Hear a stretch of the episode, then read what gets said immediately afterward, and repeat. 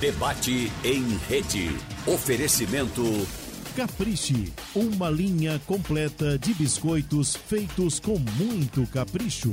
Farmácias diariamente. Agora com teste rápido para detectar a Covid-19. Farmácias diariamente. Aqui, nós cuidamos de você. Atenção, emissoras de rádio do Sistema Jornal do Comércio de Comunicação. No ar, debate em rede. Participe!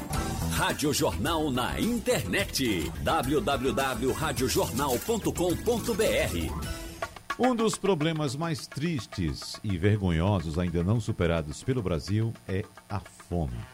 Fruto das desigualdades sociais, essa questão ofende a dignidade humana, causa danos à saúde e torna incerto o cotidiano dos afetados. De acordo com o um estudo mais recente da Rede Pensando, mais da metade da população brasileira, ou seja, 55%, sofriam de algum tipo de insegurança alimentar, isso em dezembro do ano passado. E o Nordeste foi a região com o maior número de pessoas nessa condição, com cerca de 7 milhões e 700 mil habitantes sem insegurança alimentar grave. A pesquisa de orçamentos familiares 2017-2018 do IBGE já apontava 661 mil pessoas em Pernambuco vivendo em lares com insegurança alimentar grave. No debate de hoje, vamos conversar com especialistas sobre o avanço da fome no Brasil no esteio da crise econômica atual e também, claro, da pandemia. Inicialmente, nós agradecemos a presença do sociólogo e pesquisador do Centro de Estudos e Pesquisas, Josué de Castro, José Arlindo Soares. Professor José Arlindo, seja bem-vindo mais uma vez ao nosso debate. Muito obrigado pela presença. É, muito obrigado, Wagner. Feliz de voltar, faz dois anos praticamente, há dois anos que não participo de nenhum debate de vocês, mas e, e fico muito com saudades, às, às vezes, de voltar a participar. Estamos juntos. Online, mas ainda estamos juntos, doutor Zé Arlindo. Seja bem-vindo, muito obrigado. Vamos receber também, conversar com a cofundadora e gestora da plataforma Transforma Brasil e voluntária do movimento Novo Jeito, ex-diretora do voluntariado da entidade Návila Teixeira. Olá, Návila, bom dia, seja bem-vinda.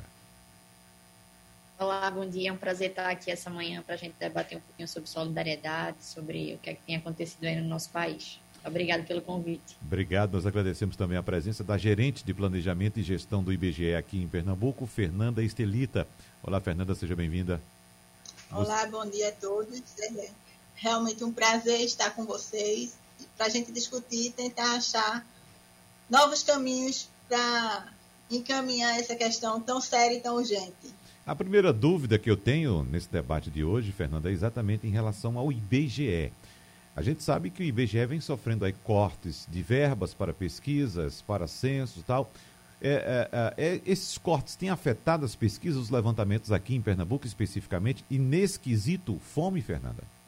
Não, a gente tem um cronograma de pesquisas. A POF ela foi realizada em 2017 e 2018 e a gente tem previsão de repeti-la a cada cinco anos. Uhum. Então está prevista para 23, 24 e aí a gente espera que até lá o orçamento esteja mantido para a gente poder seguir com o planejamento. Então, o dado mais, mais atualizado que nós temos é de 2018, é isso?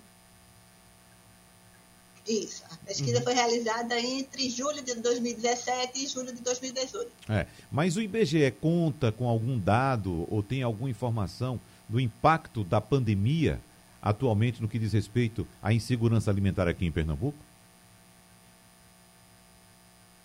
Nós tivemos ao longo do ano 2020 a pesquisa PNAD Covid, e uhum. juntamente uhum. com a PNAD, ela faz um levantamento geral de como está o mercado de trabalho e condições de vida da população. Então, isso foi mostrado é, claramente que houve é, movimentos divergentes em relação a, a, rendimento e à aquisição alimentar. Ah, tá. Então... E, em algum momento a gente viu o nível de emprego caindo, a gente viu é, as condições de trabalho se deteriorando. Mas, em outro momento, a gente viu também que o auxílio emergencial ele fez uma diferença muito grande na capacidade de consumo de diversas famílias, famílias que até em diversos momentos estavam à margem do mercado consumidor e passaram a fazer parte desse mercado a partir desse, desses valores recebidos. Uhum. Agora, na Vila Teixeira, o IBGE, como o Fernando Esterita estava comentando agora, nos traz dados, informações, dá números a esse uh, problema que nós enxergamos né, com os nossos próprios olhos nas próprias ruas. Quando passamos em um sinal de trânsito, cada vez mais surgindo pessoas com plaquinhas informando que está passando por necessidades, que está desempregado, que tem filho, está passando fome. Enfim, são, são situações que a gente presencia, a sociedade presencia e tem de fato essa sensação de que a situação está cada vez mais difícil na Vila Teixeira. É isso, a gente atua com voluntariado e solidariedade, apoiando iniciativas sociais é, pela região metropolitana também, mas por todo o país. E nunca a gente viu tantas pessoas nas ruas pedindo comida, com fome. É como se o trabalho que a gente estivesse fazendo emergencial, ele fosse sempre necessário. É, a pandemia tirou muitas pessoas que tinham uma insegurança, insegurança alimentar leve moderada para extrema pobreza, né? Elas não sabem o que vão comer, não sabem a última vez que comeram. Então, o trabalho que a gente vem fazendo aí com a pandemia, é, a solidariedade cresceu muito, é, iniciativas sociais de famílias que elas não existiam, passaram a existir. Muitas pessoas se tornaram voluntários porque perceberam a importância do protagonismo da sociedade. É, como atingiu todo mundo, a pandemia foi um problema que atingiu rico, pobre, todas as classes sociais. Alguém perdeu alguém na pandemia é, fez com que todo mundo entendesse que o papel da sociedade é muito importante para a resolução de problemáticas sociais. E com a fome também é assim. A gente, ao longo dessa pandemia, distribuiu mais de 400 mil cestas básicas, mais de 150 mil é, quentinhas, marmitas, mas a gente só conseguiu isso com a união de todos os setores, uhum. do poder público na hora certa, do, da iniciativa privada e da sociedade civil se levantando como voluntário dedicando tempo, talento, sua cozinha, seus familiares para chegar aí com a situação emergencial, para tentar amenizar a fome que uma cesta básica, na verdade, chega, ela acaba muito rápido, mas a transformação que acontece na vida do voluntário, ela é, ela perdura, né? Porque tem o senso de justiça, o senso de solidariedade, de bem comum. Então é isso que a gente tem feito ao longo desses dias. Professor José Arlindo Soares, qual a avaliação inicial que o senhor faz desse momento, desse retrato que a gente começa a traçar aqui no debate de pessoas nas ruas, pessoas pedindo, e olhe que nós estamos aqui na região metropolitana, professor José Arlindo. Tem coisas que ocorrem no interior do país e especificamente aqui no interior do nosso estado que a gente não faz a mínima ideia da situação dessas pessoas, professor. Wagner, nós analisamos é, esse fenômeno do ponto de vista histórico, das mudanças que ocorreram a partir de uma faixa de tempo, das causas que, é, que levaram a esse fenômeno. E pegamos dados, tanto os dados econômicos do IBGE, como dados produzidos por outras entidades, e levantamento também da parte nutricional, que não é de nossa competência, porque você tem órgãos tipo é, o pessoal da nutrição, é, o pessoal, o pessoal do, da Fiocruz, nós temos aqui um grande pesquisador sobre o aspecto nutricional, a partir da obra de José de Castro, que é o professor Malaquias, que já antes da pandemia vinha detectando problemas, como, por exemplo, um tipo de desnutrição provocado pela má alimentação, que era a obesidade. Mas pegando a sua questão, para ser justo, é preciso entender que até o 2013 nós tivemos é, uma diminuição é, dos, do fenômeno da, da fome, até 2013, de, de forma larga, né, que fez com que o Brasil fosse retirado do mapa da fome. Na crise de 14, 15, houve uma parada deste avanço e até um refluxo, 14, 15. Não é por acaso, não tem como não explicar, porque 6 milhões de desempregados em dois anos tem que levar ao, aumento desse, do problema da fome. É pessoas que perdem emprego e você não recompõe, mesmo pessoa que tem Bolsa Família, você não recompõe, por exemplo, é, com 198 reais per capita. Ela, uhum. esse, esse rendimento tem que ser agregado a um bico no setor informal ou a um trabalho, por exemplo, da agricultura familiar. Então você tem um desemprego muito grande. É, com a pandemia, aí você tem o aguçamento imediato, porque imediatamente você teve principalmente o setor informal, e eu já vi você falando várias vezes disso, é, que é visível nas regiões é, metropolitanas. Isso levou com uma queda de rendimento brusco é, daquele setor que é, praticamente ele se retroalimenta quase diariamente. E o, o auxílio emergencial demorou. Quando chegou, concordo com a, a nossa amiga do IBGE, houve um, um, um revigoramento do poder de compra da, da, população, até mais do que o, o, setor que era tradicionalmente atingido. Eu, eu acompanhei algumas cidades, por exemplo, é, do interior, que o Centro José de Castro fazia ajudar no planejamento, eu acho que até na sua cidade, Arco Verde. Isso. É isso? É. Uhum. E foi um aumento substancial da renda. É, você tem, por, por mês, entrava lá 4 milhões e meio, e com auxílio emergencial entrou 18 milhões. Só que isso foi um pouco retardado, havia um acúmulo de perdas quando ele chegou. O Congresso Nacional é, Inicialmente a proposta era 200 reais, que praticamente não ia fazer efeito. O Congresso baixou para, aumentou para 500 e o governo, para dar uma marca, passou para 600. O certo é que este fenômeno ele recrudesce mundialmente e no Brasil, segundo a rede Pensando, você tem 19 milhões de pessoas em diferentes níveis de insegurança alimentar. Como já foi falado aqui, a insegurança leve, moderada e grave. Esse é um fenômeno que tem que ser enfrentado, é, que não é só pelo auxílio emergencial, tem que ser enfrentado é, estruturalmente, que vai do apoio à agricultura familiar, é, do restabelecimento da economia, é, da diminuição da inflação, porque você sabe, todo é, é primário isso, que a inflação é o pior imposto para o pobre. Uhum. É o chamado imposto inflacionário. Quem não lembra da época da inflação galopante no Brasil, em que quem tinha um certo padrão de renda, ele corria e aplicava no overnight, se defendia. O pobre, a, o setor que não tinha acumulação para aplicar, na metade do mês ele perdia todo o poder de compra.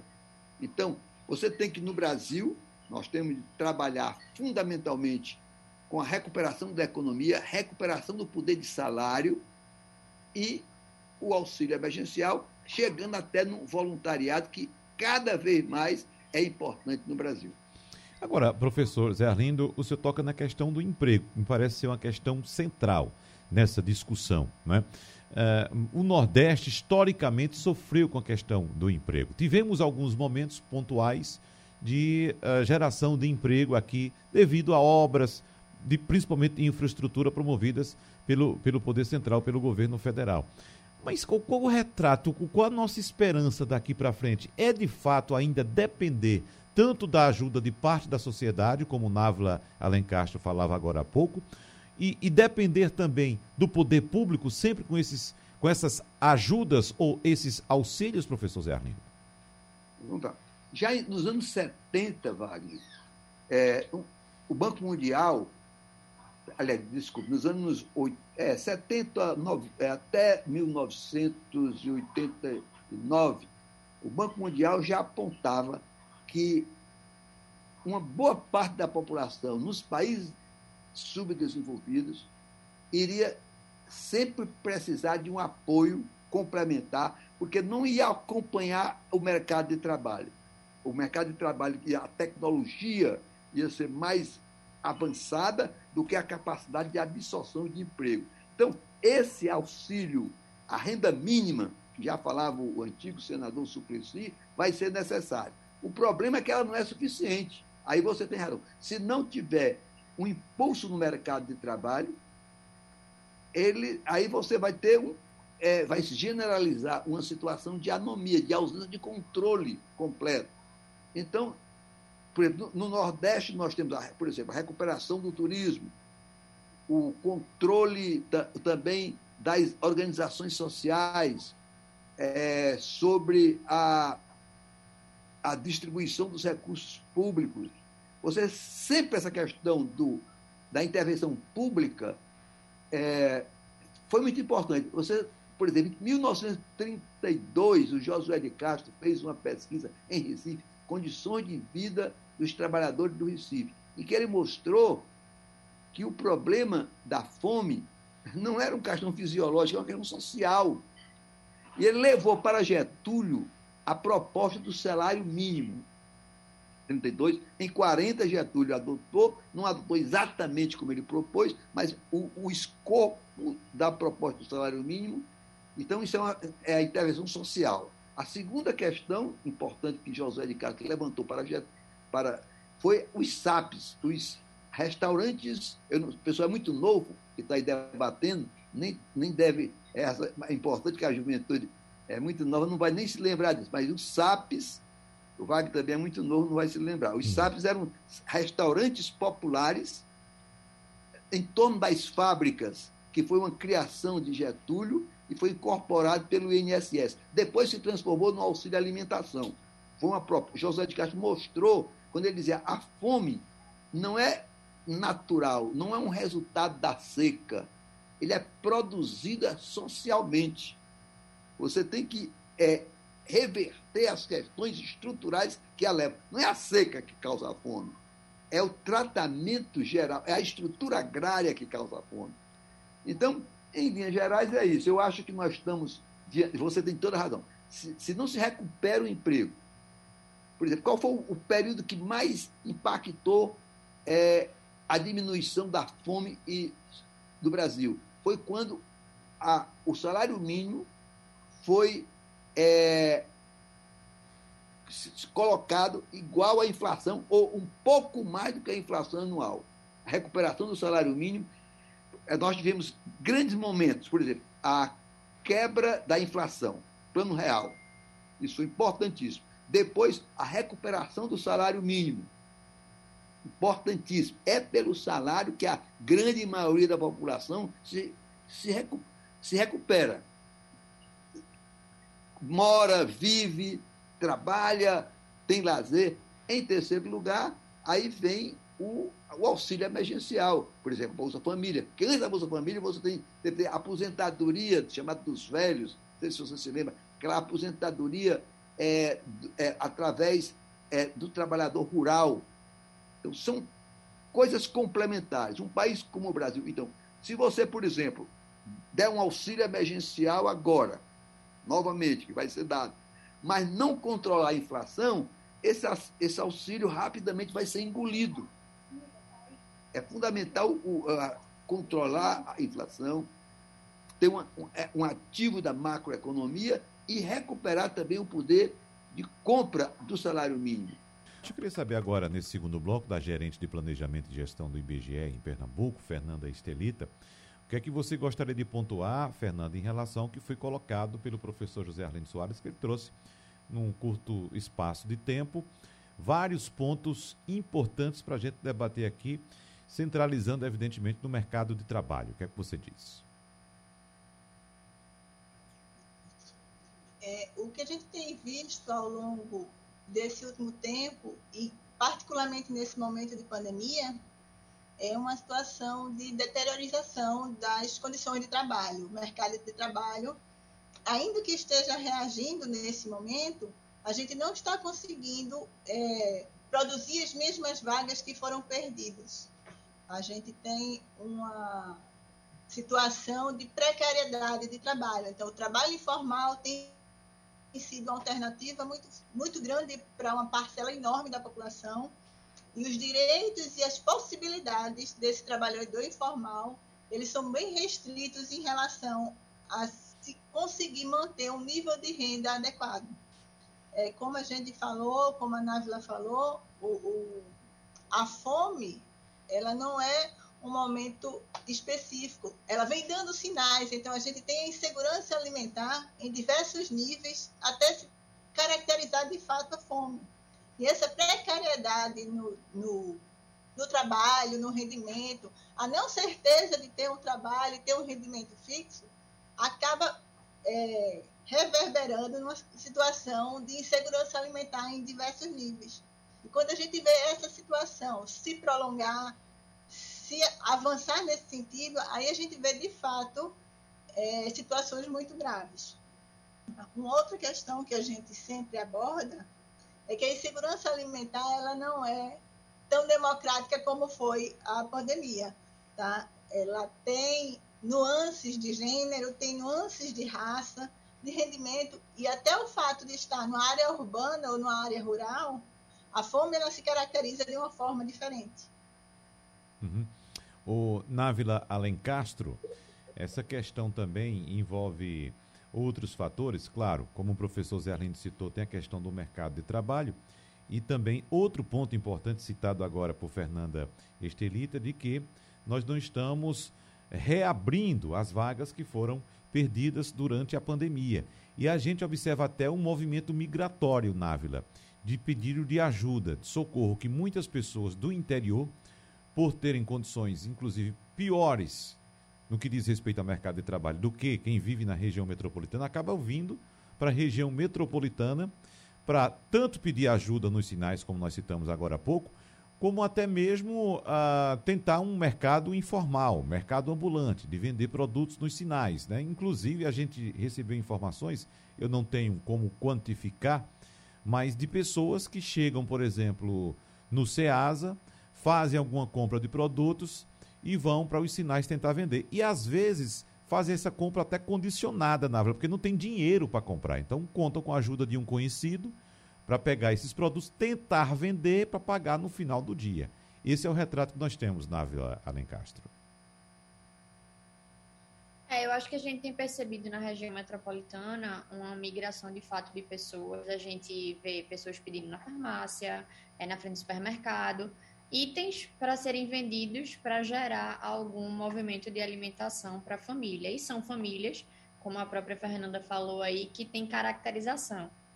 Pessoas mais de pele mais escuras, pessoas que estão à margem aqui da, da região.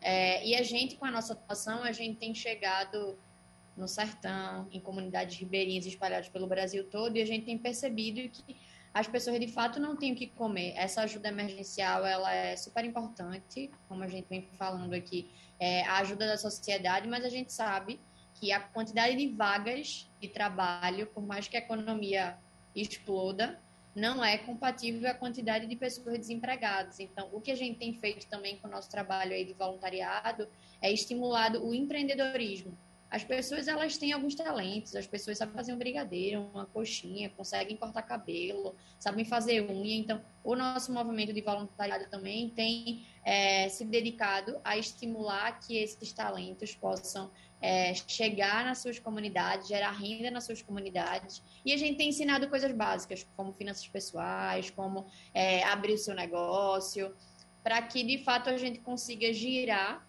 de outra forma, enquanto essas vagas elas não aparecem, se é que elas vão chegar para essa população toda, né? A gente precisa dar novos caminhos, novas oportunidades. Eu acho que a fome também vem trazer isso ainda mais latente, é a diferença de oportunidades que a nossa população tem. Então, que a gente tenha, a gente vem se colocando como é, esse oportunizador de de novos caminhos, de novas possibilidades para que eles possam gerar renda, é, não necessariamente sendo através de um emprego de carteira assinada. Uhum.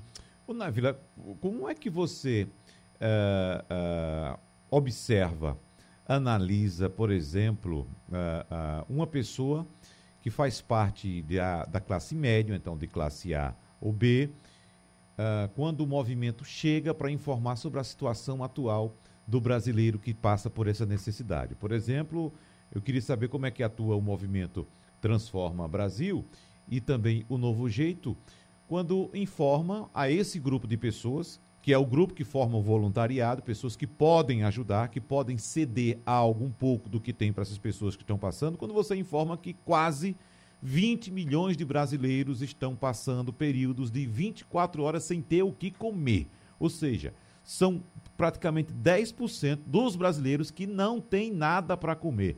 Tem cerca de metade da população que sofre atualmente algum tipo de insegurança alimentar. Estou passando esses dados, mais uma vez, da Rede Peçam, que nós citamos agora há pouco. Então, a, a gente tem, tem ideia de que boa parte do, do povo brasileiro não tem noção do que é a real situação dessas pessoas, de quase metade da população brasileira, Návila. Qual, qual o impacto que essas pessoas sofrem quando vocês chegam com esses dados e dizem para essas pessoas: olha, nós precisamos de sua ajuda para ajudar essas outras pessoas aqui?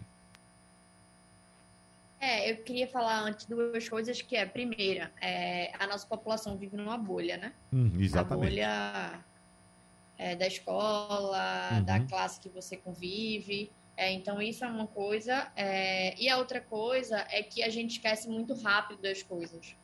Então, a fome ela já estava aí.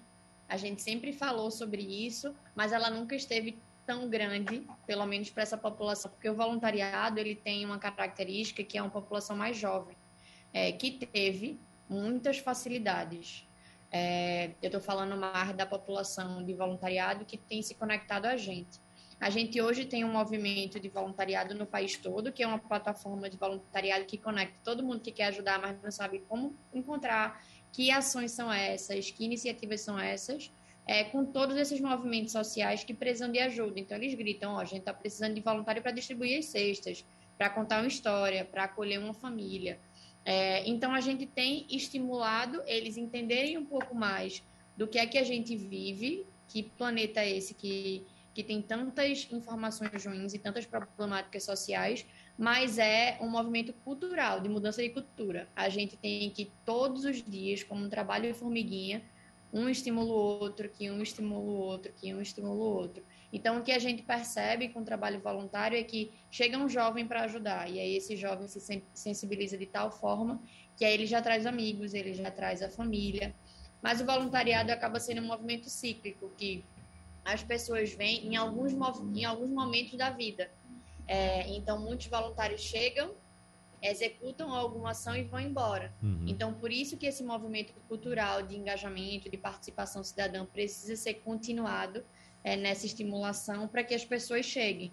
Então, nesse momento de pandemia, a gente precisou fazer muitas reuniões online, a gente precisou tirar as pessoas que não estavam em fatores de risco para ir para a rua, porque não adiantava apenas estar no movimento de é, engajamento online, a gente precisava chegar nessas casas, chegar nessas famílias. Então, a gente teve mais de 120 dias no momento mais crítico da, pandemia, com voluntários 24 horas praticamente em galpões para distribuir cestas básicas para os líderes da comunidade.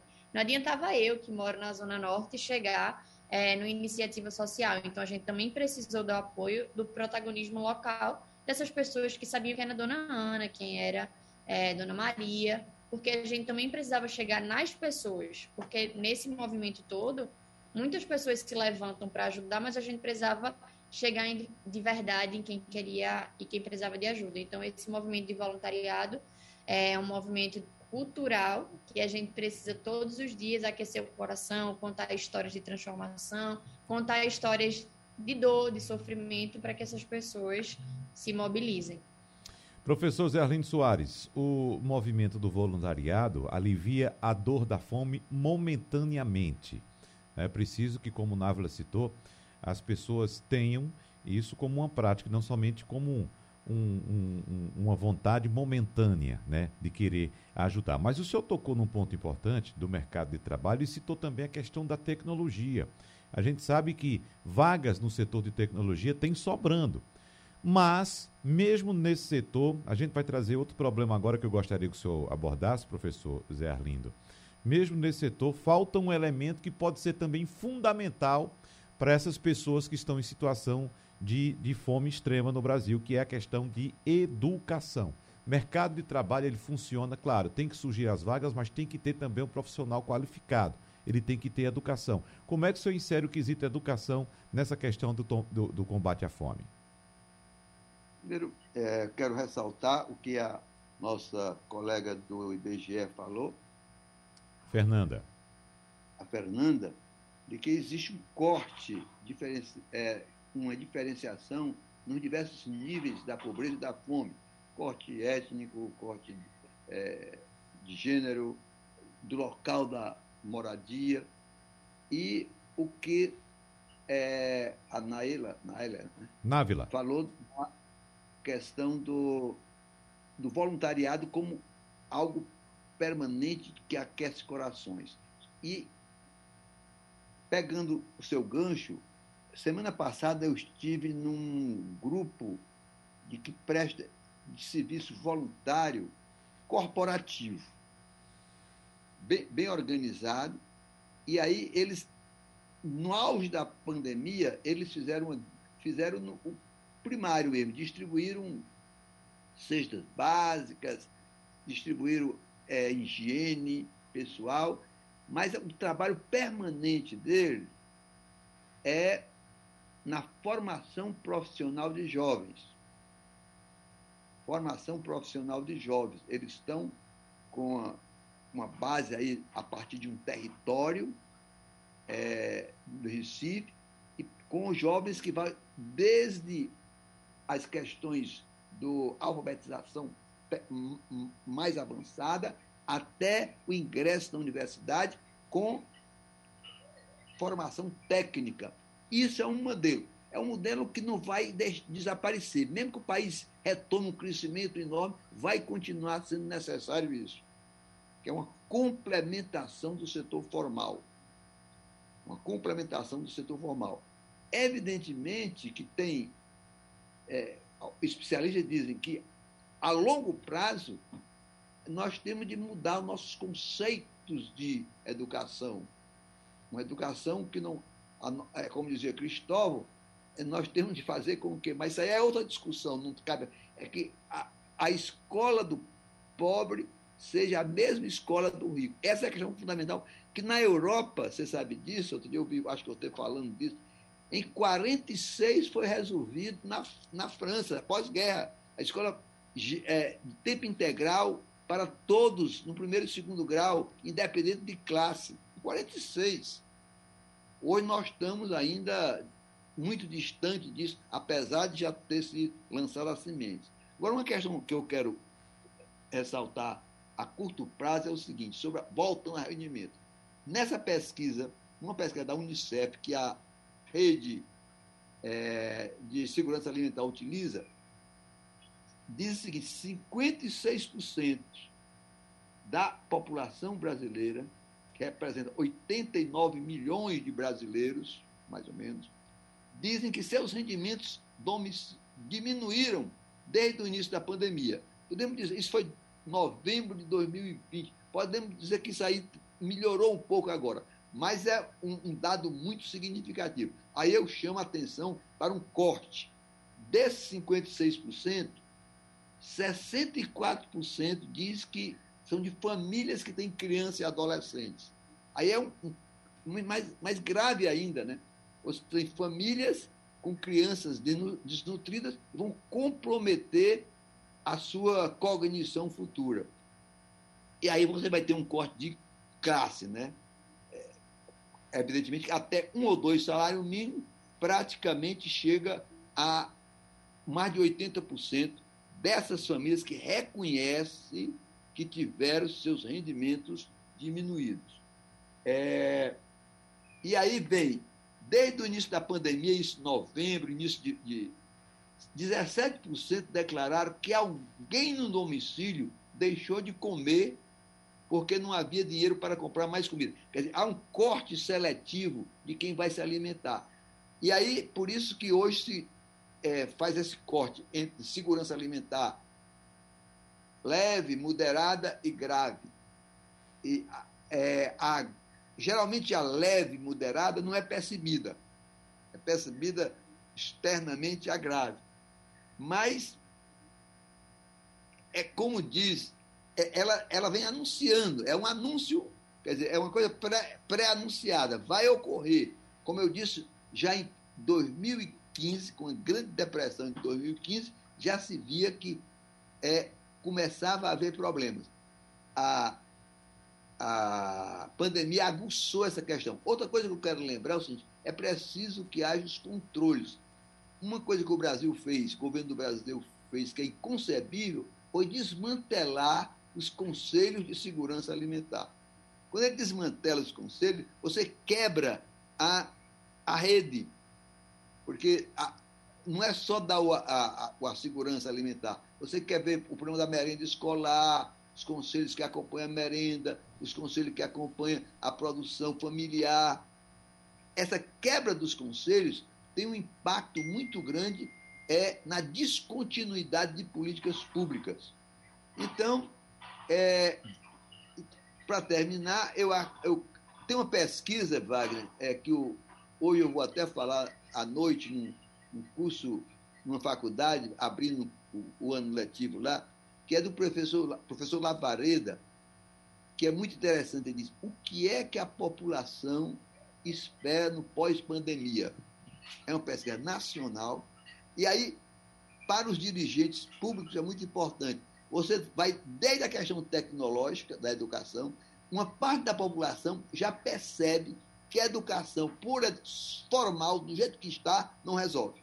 Uma parte percebe, não é a grande maioria. Uhum. Outra, mas a população hoje está altamente preocupada com o seu cotidiano.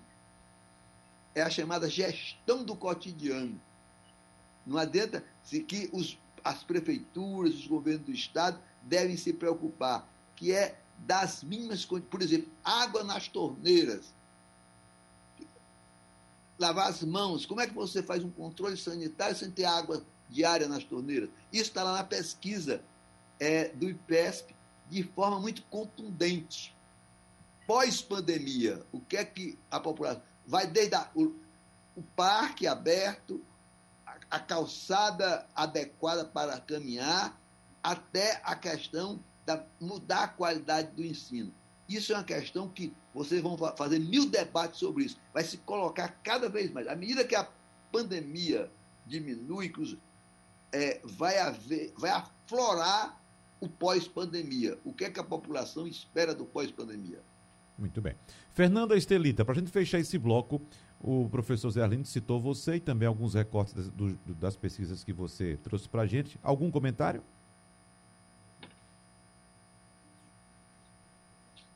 o que a gente tem visto é que a gente acaba, essa questão da fome e da pobreza, ela acaba sendo um ciclo vicioso.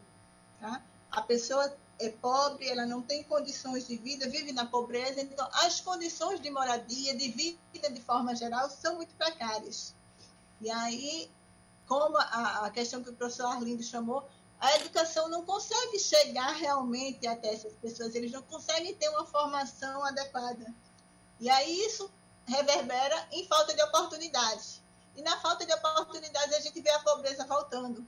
Então a uhum. gente acaba fazendo um ciclo que, se não for quebrado nesse momento, a gente tende a replicar essa questão de pobreza e de desigualdade por várias e várias gerações. Então é uma questão que precisa de do voluntariado, a gente precisa do apoio da sociedade, mas a gente precisa muito mais também de uma questão mais séria, mais direcionada do poder público para atuar nessa questão. Bom, a maioria dos beneficiários do Bolsa Família não deixa o programa de forma gradual, o que, segundo um estudo do Banco Mundial, leva a crer que a regra criada para ajudar na transição do beneficiário para o mercado de trabalho não está sendo cumprida de forma adequada. Então, de acordo com o relatório Equilibrando Estabilidade e Transição, primeira avaliação da regra de permanência no programa Bolsa Família, que foi divulgado no dia 25 de agosto pelo Banco Mundial, apenas 7% dos beneficiários fizeram o uso dessa regra para deixar o programa.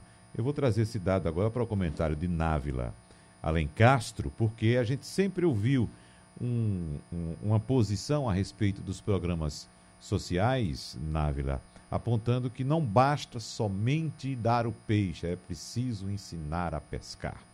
O que é que você avalia desse período como uh, voluntária, como líder de um movimento que a, a busca a ajuda de pessoas para ajudar outras que estão necessitando de, claro, um apoio, como, por exemplo, pessoas principalmente do interior do estado e também da região metropolitana, nesse, nesse movimento. A gente esperava que, de fato, as pessoas utilizassem a, o Bolsa Família por uma questão momentânea, que pudessem ir se livrando dessa dependência. Mas parece que é isso que acontece, né, Návila? É, é uma questão mais complexa, né? É, primeiro, as pessoas acabam. É, não tem a educação, eu acho que a educação é uma coisa super importante nessa temática que a gente conversa. Pela falta de oportunidade, pelo jeito como elas lidam com a questão financeira. E, e isso mistura tudo. Então, a gente, como voluntário, a gente tem é, trabalhado esse auxílio emergencial como um movimento, mas a gente precisa ir ensinando como é que essas pessoas podem gerar sua própria renda, e aí vem tudo através da oportunidade. Então, através dos programas sociais, através desse movimento de ações das pessoas da sociedade civil, dessas outras oportunidades que o próprio Estado, o próprio poder público pode realizar e fazer sua parte. Eu acho que é um movimento é, global é, de todos os entes para que essa, esse movimento de dependência mude. E aí isso é um movimento é, a longo prazo, né? Porque a gente está falando de pessoas que estão morrendo de fome, a gente está uhum. falando de pessoas que estão precisando desse, desse recurso para sobrevivência. A gente não consegue ainda falar sobreviver porque elas estão tentando sobreviver. E aí, ao longo dessa, dessa trajetória, a gente precisa dar esses fazer esses movimentos para que eles tenham novas oportunidades e consigam é, pensar nessa renda, nesse recurso, é, como um movimento é, transitório para que eles possam é, gerar sua própria renda. Né? Então, é um movimento complexo, mas que eu acredito que se tiver a união aí de todos os setores e da sociedade civil de forma muito assertiva é, e de forma muito inteligente, com todos os recursos que a gente tem, né? A tecnologia, são os talentos, são as expertises de todas as áreas, a gente consegue mudar. É. Agora, Fernanda Estelita, para a gente fechar, esse relatório do Banco Mundial aponta que, aponta que apenas 2% dos beneficiários são cancelados porque os membros da família deixam de ter características sociodemográficas para receber benefícios variáveis, como filhos que atingem a idade adulta. É um índice muito baixo, não é, Fernanda? É, o que a gente vê realmente, esse é um programa de longo prazo. Uhum. A gente vem com a cultura de uma história de gerações repetindo gerações de pobreza. Isso não se resolve em uma década. É uma questão que é, é bem maior, a gente precisa de mais tempo, a gente precisa que as nossas políticas públicas sejam mais efetivas para que a gente possa é, vislumbrar uma melhora. Além disso, a gente também tem a questão conjuntural como a gente conversou no início da, da do nosso debate, é, até 2003 a coisa foi muito bem porque a economia estava funcionando e o país estava fluindo, até 2013. Então, a partir daí, quando a conjuntura começa a ficar desfavorável, a gente já tem momentos de complicação e de maior dificuldade nesse momento. Então, a conjuntura econômica, social, também tem um papel muito importante nessa questão da fome e da não do não prolongar essas gerações de pobreza e desigualdade. É. Professor Zé Arlindo Soares, para a gente fechar aí rapidinho, eu acho que, em resumo, a gente pode dizer que é necessário, evidentemente, planejamento, professor Zé Arlindo, mas para combater de fato a pobreza, a miséria no Brasil, é preciso também ter termos, como citou Fernando Estelita agora, condições econômicas adequadas e também educação, professor. Exato. E aí, é, isso é uma coisa de longo, médio e longo prazo. Embora eu considere, Wagner, que na situação mundial, e os Estados Unidos agora é um exemplo disso, um programa do Biden, que nem foi aprovado ainda, tá, de um trilhão de dólares, um trilhão e 300 milhões de dólares para a área de proteção social, é, diretamente chamado de, é, dinheiro na veia, eu acho que num país como o Brasil, na Ásia, é, nós vamos passar muito tempo, sempre vai existir a necessidade de um colchão de apoio social é, para pessoas que, por uma forma ou outra, por razões históricas não vão se incorporar ao pleno mercado de trabalho. Isso não significa que essas pessoas não vão deixar de trabalhar. O, que vai sempre necessitar de um complemento. Como a classe média faz, por exemplo, a classe média também complementa. A pessoa que tem a sua aposentadoria integral, ele é um complemento que ele tem pela sua história.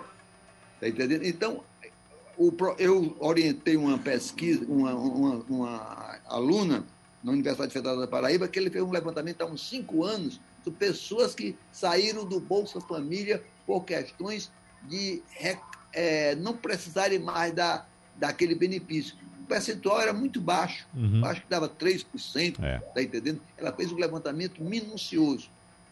E, por fim, eu quero agradecer o convite e dizer que neste ano nós estamos é, trabalhando é, com os 70 anos do lançamento do livro Geopolítica da Fome.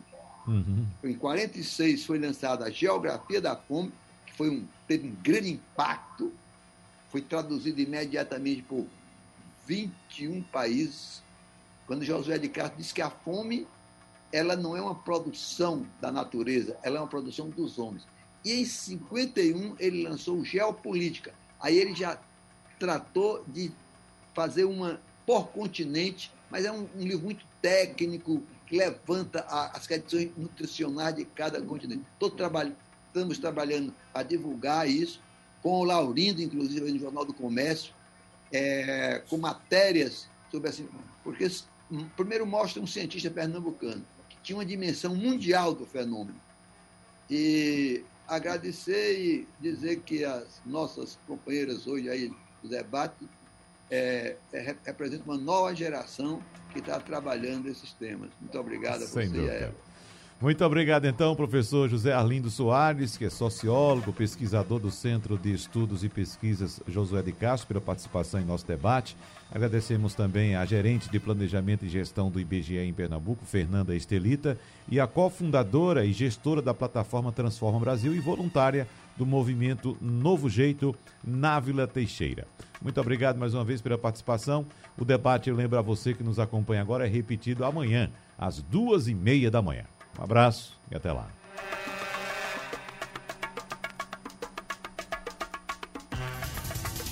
Sugestão ou comentário sobre o programa que você acaba de ouvir, envie para o nosso WhatsApp 99147 8520.